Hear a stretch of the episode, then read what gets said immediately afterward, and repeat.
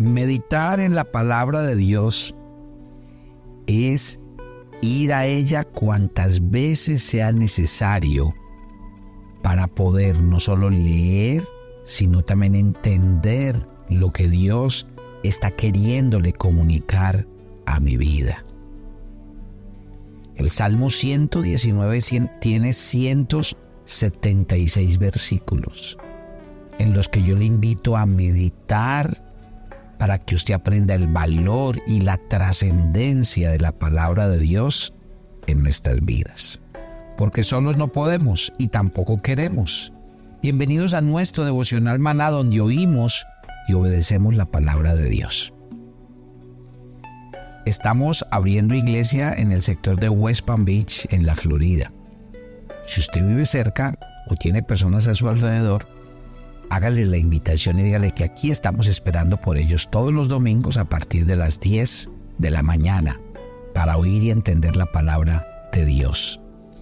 El día de hoy estaré en Broward, así que si usted vive cerca en el sector, lo espero hoy a las 7 de la noche. Vamos a tener un encuentro maravilloso eh, la persona que está coordinando todo, le voy a dar su número telefónico, usted llama y le dan los datos para que llegue. 786-302-4487. Ahí estaremos el día de hoy. Los espero para que compartamos un tiempo hermoso.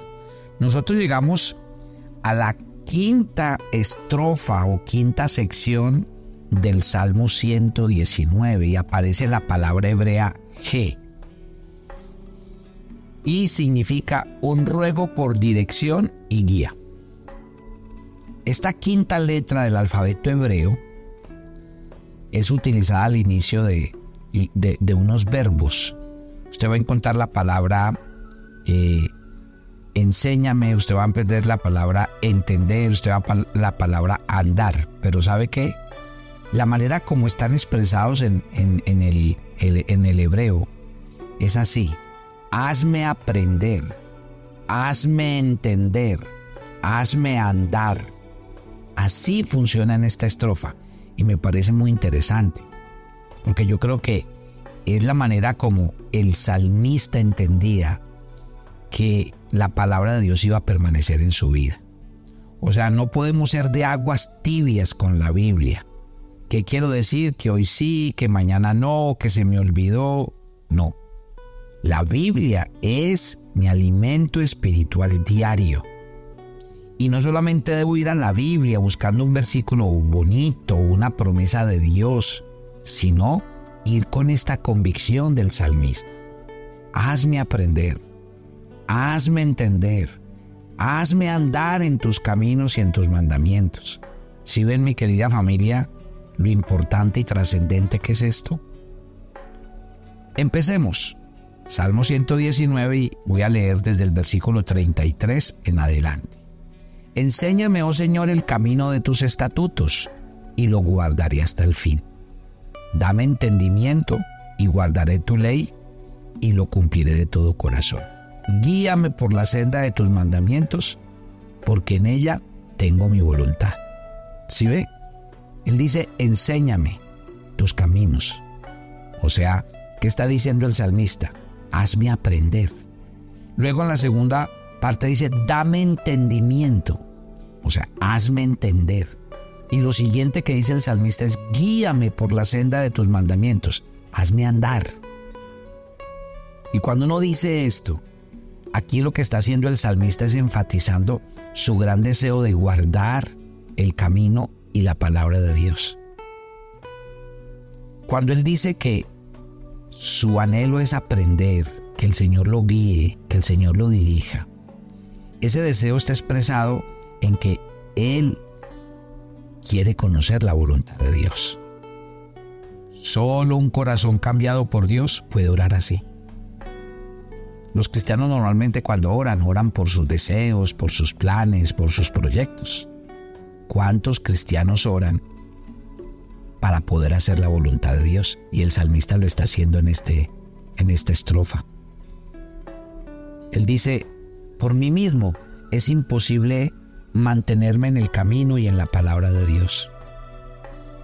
¿Se acuerda que la Biblia dice que el Señor es el que produce en nosotros el querer como el hacer por su buena voluntad?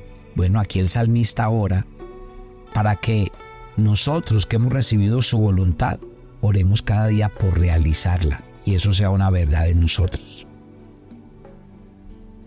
Dame entendimiento y cumpliré la ley de todo corazón.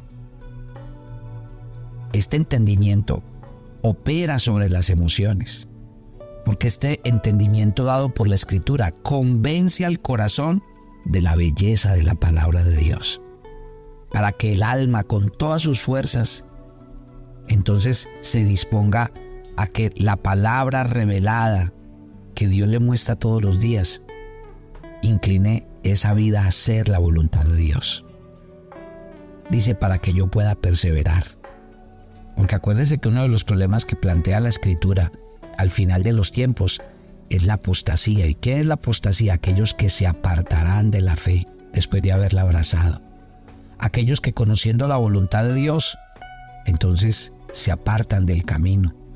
El salmista entonces no dudaba de que Dios nos había dado su palabra.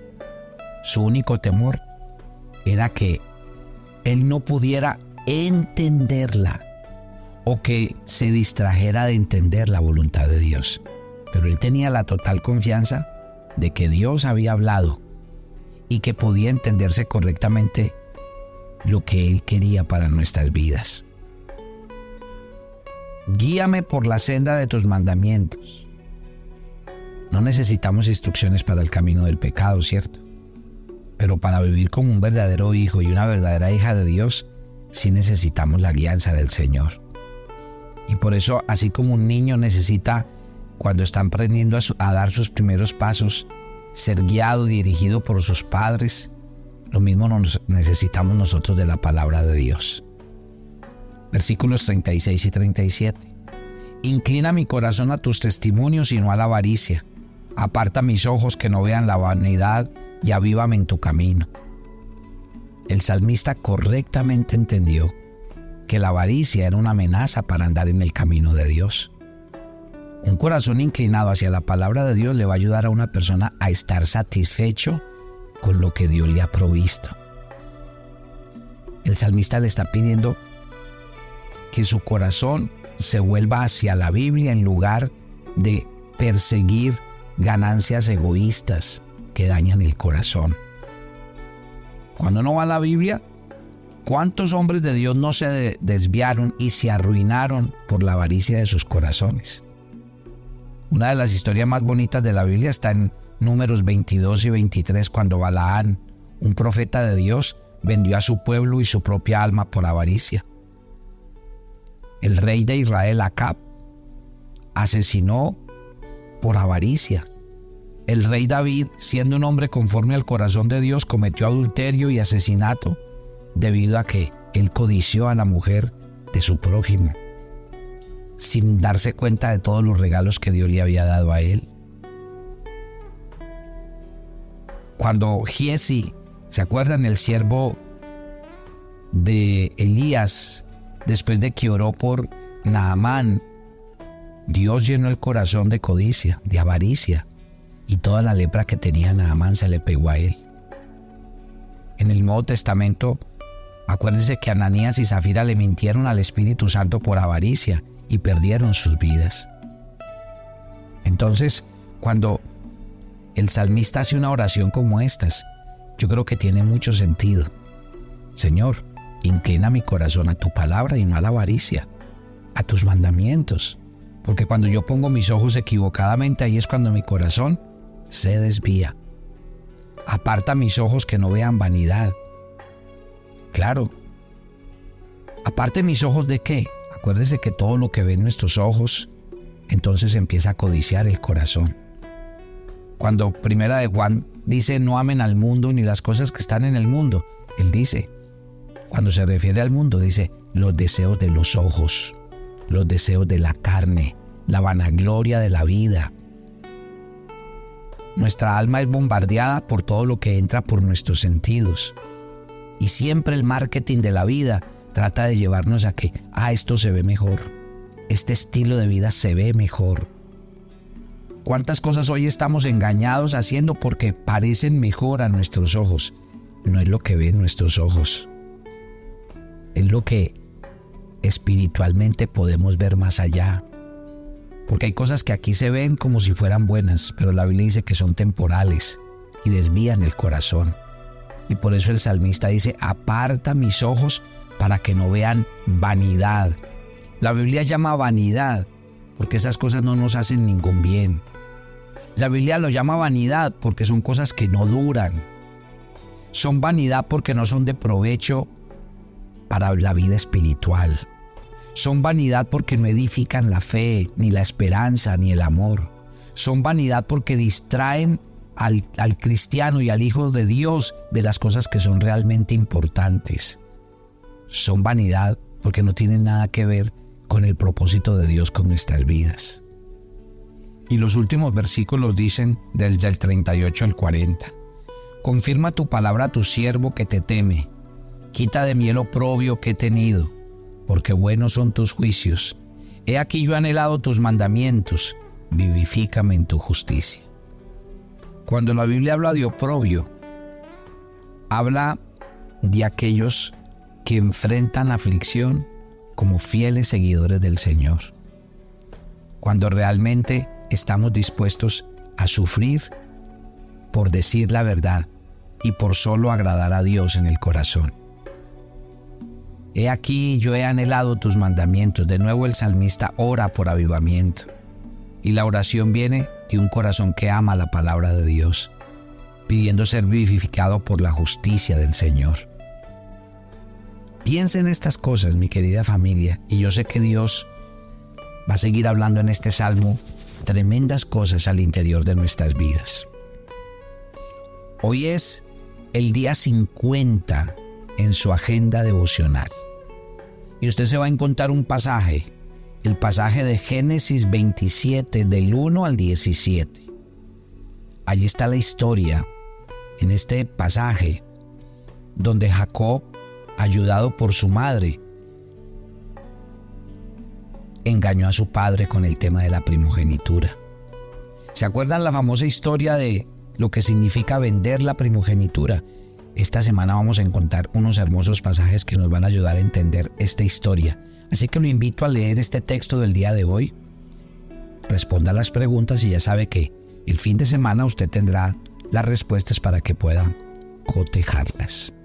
Vamos a hacer la oración del día de hoy para acercarnos a la presencia del Señor y encomendar este día.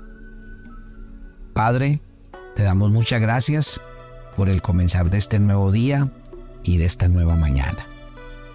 Queremos entregar nuestras vidas y nuestros corazones a ti, porque solo tú eres un Dios bueno, santo, generoso.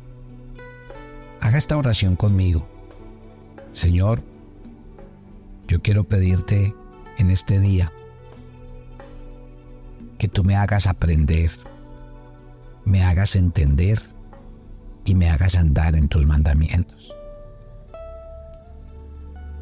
Que cada día, Señor, yo disfrute de caminar en, tu verdad y en tus mandamientos. Inclina mi corazón, inclínalo a ti y no a la avaricia Inclina mi corazón a tu palabra y no a las cosas de este mundo, porque te necesito. Hable con Dios esta mañana. Dígale, Señor, aparta mis ojos para que no vean la vanidad de este mundo. Y gracias por darme cada día entendimiento, por enseñarme a vivir de acuerdo a tu voluntad. Gracias porque me enseñas a anhelar tus mandamientos y ellos me vivifican cada día. Te entrego este día, te entrego mi familia, mi trabajo, mi salud, y te pido que vayas delante de mí, guardándome, sustentándome y enseñándome cada día a hacer tu voluntad. Nos encomendamos a ti, pedimos tu bendición y que tu presencia nos acompañe siempre.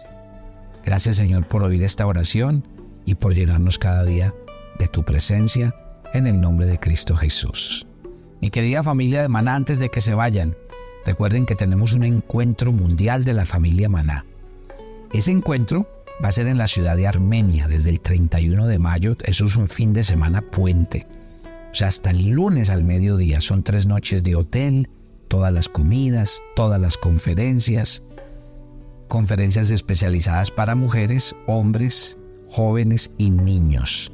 Cada uno tendrá su propia actividad y vamos a pasarla espectacular. Lo que queremos hacer es que usted separe su cupo con tiempo, por este tema de los tiquetes, por este tema de saber qué es en familia, para que usted lo haga con tiempo.